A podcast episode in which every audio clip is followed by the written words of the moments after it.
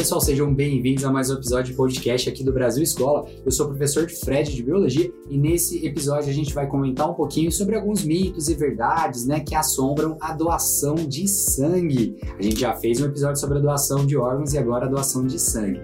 E eu separei para vocês um material bem legal, alguma coisa para a gente conversar um pouquinho, mas eu convidei um brotherzão meu, o Fred, aqui da edição de vídeo do Brasil Escola, para fazer parte desse podcast e ele já vai se apresentar e vai falar para vocês por que, que ele está aqui. Fala, Xará, tudo bom? Como o Fred disse aí, eu sou editor de vídeo aqui do canal do Brasil Escola. Eu sou doador de sangue regular desde 2018. É isso aí, cara. Eu chamei o Fred exatamente por isso, porque ele é um doador de sangue recente e eu vou trocar uma ideia aqui com ele sobre algumas impressões, algumas coisas, para a gente já começar a ideia de desmistificar alguns mitos, né? E também elucidar algumas verdades aí sobre a doação de sangue.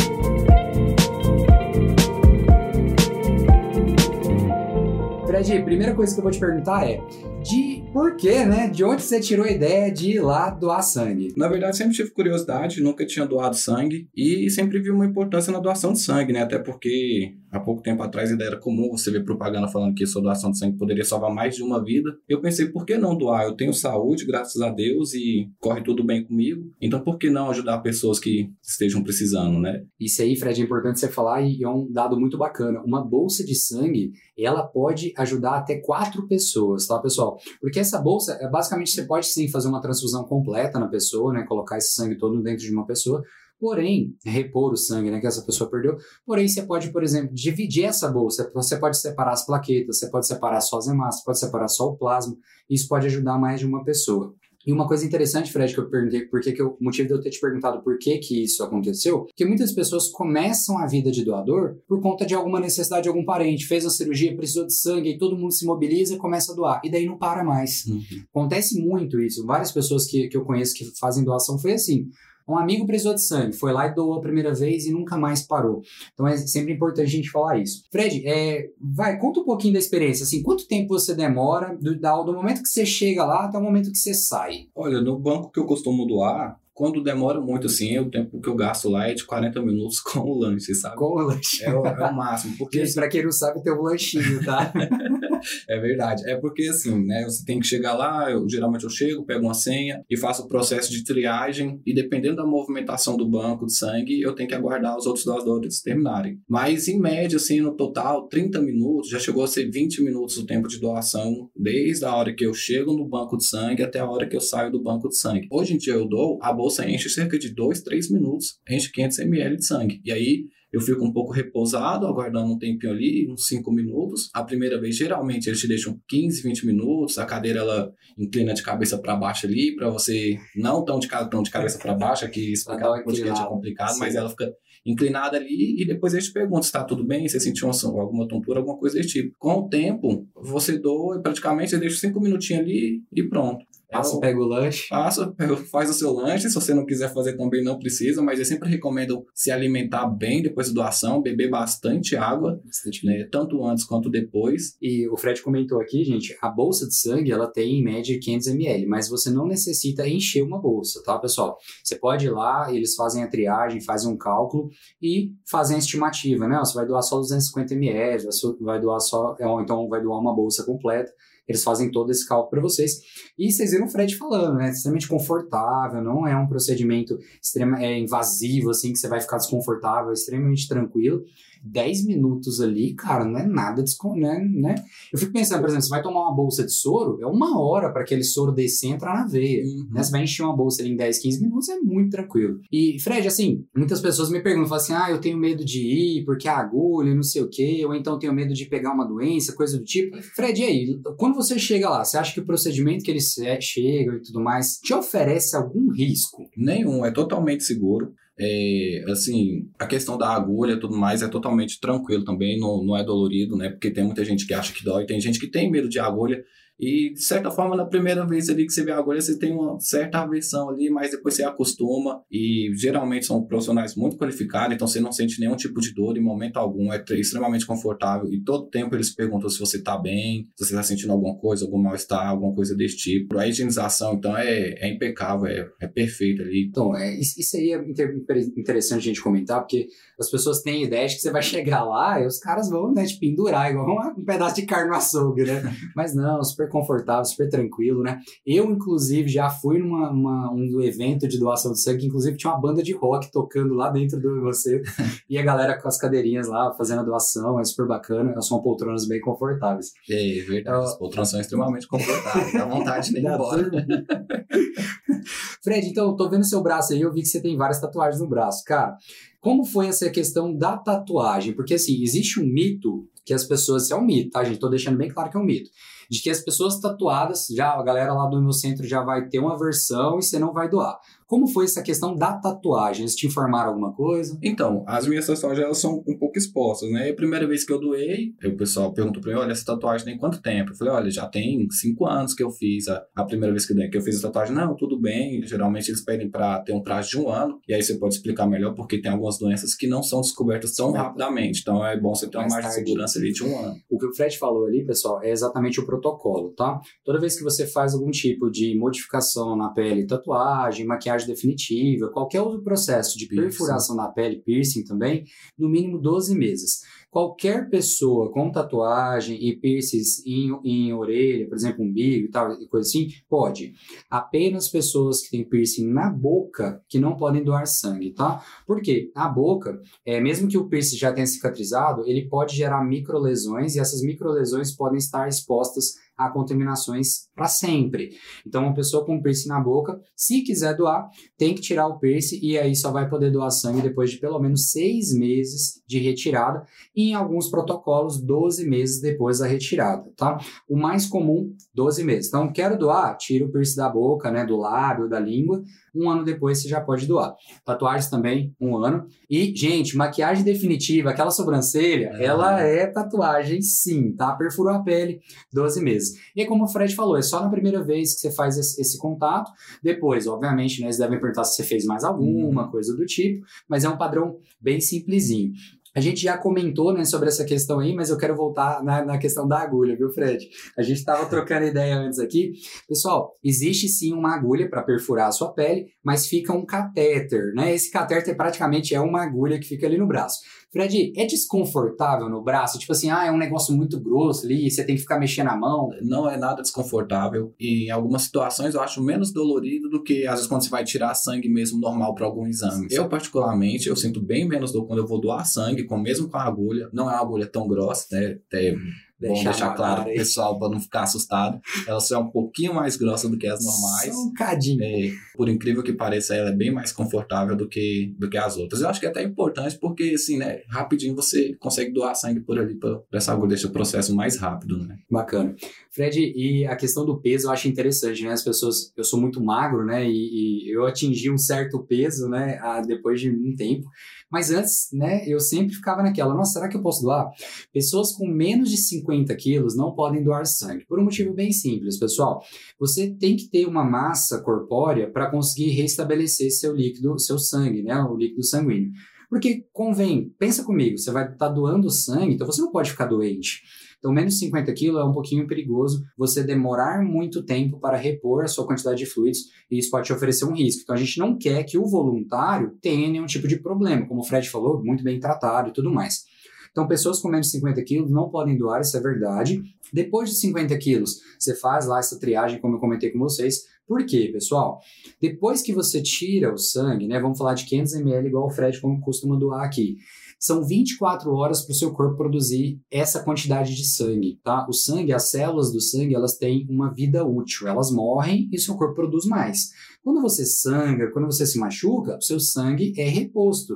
Então, o, a doação de sangue é como se você tivesse se cortado, vazou meio litro de sangue, uhum. tipo, é, um, é um corte considerável, porém, o seu corpo está preparado para fazer isso. Para quem não conhece, e nós temos as medulas ósseas, né? São estruturas, tecidos que produzem células sanguíneas que ficam dentro de ossos longos ou ossos lá, chatos, né? Que a gente tem, por exemplo, a bacia, o fêmur, e ele vai repor essas células juntamente com o líquido. O Fred falou no, no começo do podcast que ele sempre recomenda, ó, oh, se alimenta muito bem, toma bastante líquido. Porque grande parte do sangue é água, gente, é plasma. Você tem substâncias ali que derivam da nossa alimentação. Então é extremamente necessário manter. Por isso o lanchinho, tá, Fred? É. Eu sei que muitas pessoas não, não fazem o lanche porque fica com medo de vomitar, passar mal. Faz sentido. Por quê? A digestão ela demanda muito sangue. Então, você está fazendo a digestão, seu corpo bombeia sangue para os órgãos do sistema digestório para fazer a digestão. Mas o lanchinho não é uma coisa a Deus dará. Você não vai chegar lá e vai ter um, um boi no rolete. Vai ser um lanchinho ali leve para que você faça uma digestão rápida e te ajude no processo de recuperação. Então, viu? Saiu da doação nada de ir lá na churrascaria. Beleza? Fred, é, com quantos anos você começou a doar? Com quantos é, anos? É, você lembra? Eu tô com 30 anos, comecei com 28 anos. 28 sim. anos. É. Você sabia que menores de, de, idade também podem doar sangue? Não sabia. Isso é, é mentira só maiores de 18 anos. Então, pessoal, isso é um mito. Um mito, mito, mito, mito, mito, mito, mito, mito. Pra ficar bem claro, é um mito. É um mito. Pessoas de 16 a 17 anos podem doar sangue sim, pessoal. Podem doar sangue sim. Fisicamente, o corpo deles já pode. Tranquilo, beleza. O negócio é que você precisa cumprir todos os requisitos básicos, tá? E por serem menores de 18 anos, você tem que ter autorização dos pais. Porque muita gente fala assim, ah, eu tenho 16, eu não posso doar. Pode sim, é só você ir lá pedir pro seu pai te levar levar tranquilamente. Então, essa história que só maior de 18 anos é mito, tá? A partir dos 16 anos e com um físico bacaninho, mais 50 quilos, não ter tatuagem, não ter piercing, aquele esquema todo, vai funcionar.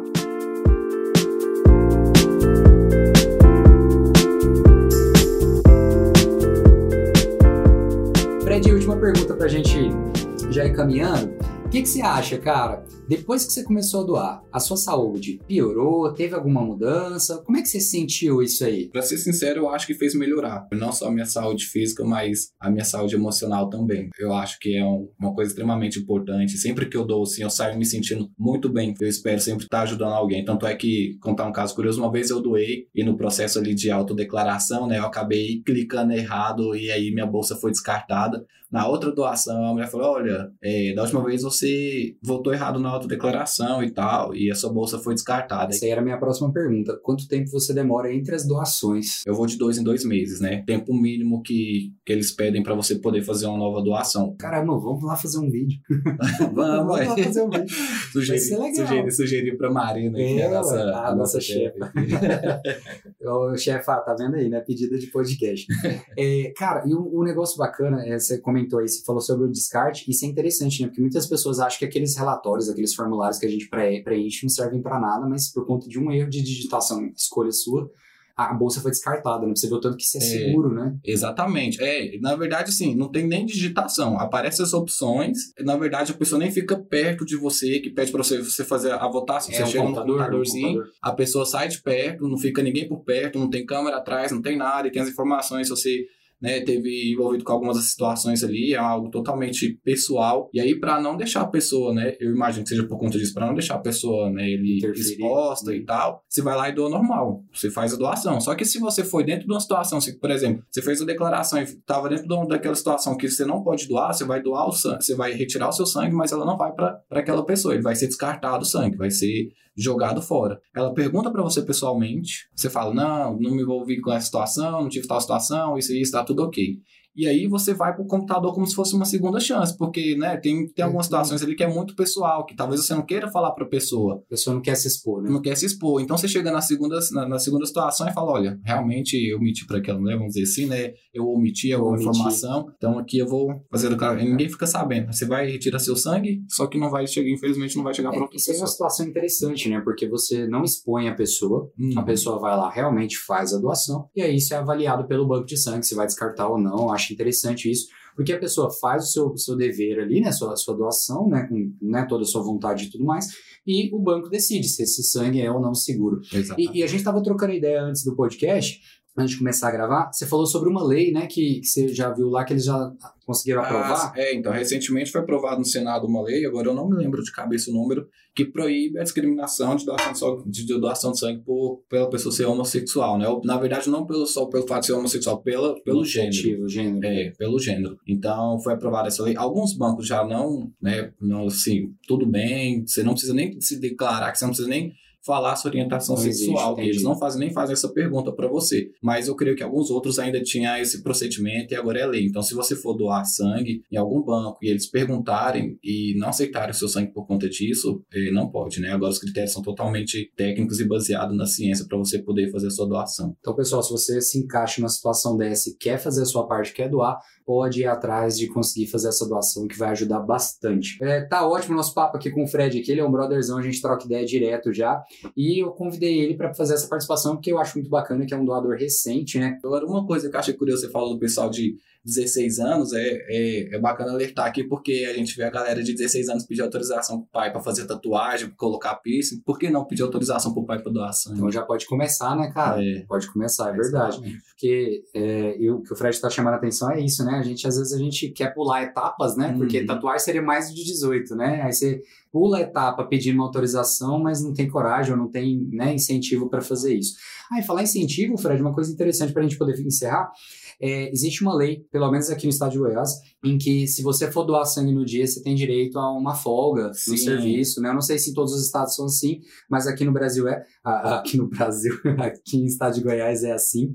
É, e muitas empresas incentivam, Incentivam. incentivam. Aqui na nossa região tem um caminhão da doação, né? Eles vão em empresas grandes, né? No colégio que eu trabalho já foi uma vez, foi bem bacana. Uhum. Eu ainda tenho essa, esse pezinho atrás. né? É, aqui mesmo no Brasil, escolas costumam incentivar também a doação de sangue, né? Ah, então. Tem projetos aí para doação de sangue, tem umas situações muito bacanas aqui onde a gente Empresa. trabalha. Que questão, assim, também do- de, dessa questão do, do- de ter essa folga, é, eu acho que é mais, às vezes, a pessoa não se sentiu muito bem É, depois. e não, é, se e- quiser dar uma descansada. Eu, aí tem a seguinte questão, porque eles orientam você a não fazer esforço físico nas próximas 12 horas. Então, se você vai doar de manhã e você tem algum Se o tipo de serviço é trabalho mais pesado, mais é. pesado, né? Então, não é interessante que você faça, porque você pode passar mal. É porque, afinal de contas, você tá sem sangue, no, seu- né, sem não, tipo, menos sangue no seu corpo. O sangue é responsável pelo transporte de oxigênio, além de nutrientes, né? Então você vai ter um, um déficit ali. Mas como eu falei, em 24 horas você já tá zero de novo. Zero. Uhum. Mas é igual o Fred falou, depois de 12 horas. É, é, uma- é um, é um modo de segurança, na verdade, né? Porque assim, Pra garantir, Pra né, cara? garantir. Porque você não vai sentir mal. Se você fizer. E também não é exagerado, tipo, ah, eu não posso fazer nenhum esforço físico, eu não posso nem ficar em pé. Sair arrastado. Exatamente, não é isso, né? Mas é fazer aquele esforço que você vai ficar no seu limite mesmo. E tem alguns trabalhos que realmente você acaba ficando. Então eles falam, ó, por questão de segurança, a gente vai te dar o dia de atestado aqui pra você. Até atividade física também. É, é, eles recomendam não fazer, mas assim, a observação é só 12 horas, Só não é 12 24 horas, né? 24, 24 horas é pra você repor o sangue, tá? 12 Exatamente. horas é pra você poder voltar à sua atividade normal.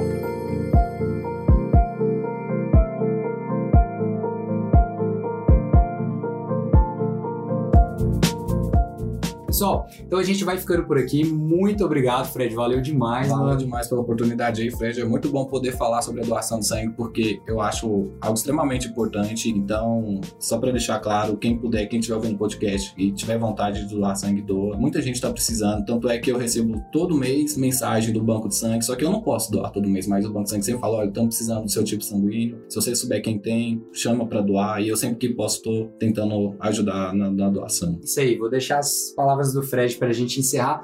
E você continua acompanhando a gente aqui no nosso canal de podcast, em todos os aplicativos de streaming, também nossos vídeos lá no YouTube e nossas redes sociais aí acompanhando todas as novidades. E é assim que a gente conseguir fazer esse videozinho da doação do sangue do Fred, pode ter certeza que você vai ver a carinha dele também. Não, não, Ah, não. vai Eu- ser A- a bacana. eu sou o editor, né? Então, assim, eu não vou querer ficar exposto ali. Ah, a não. gente, a gente coloca uma, é, a gente, a gente usa uma censura ali, né?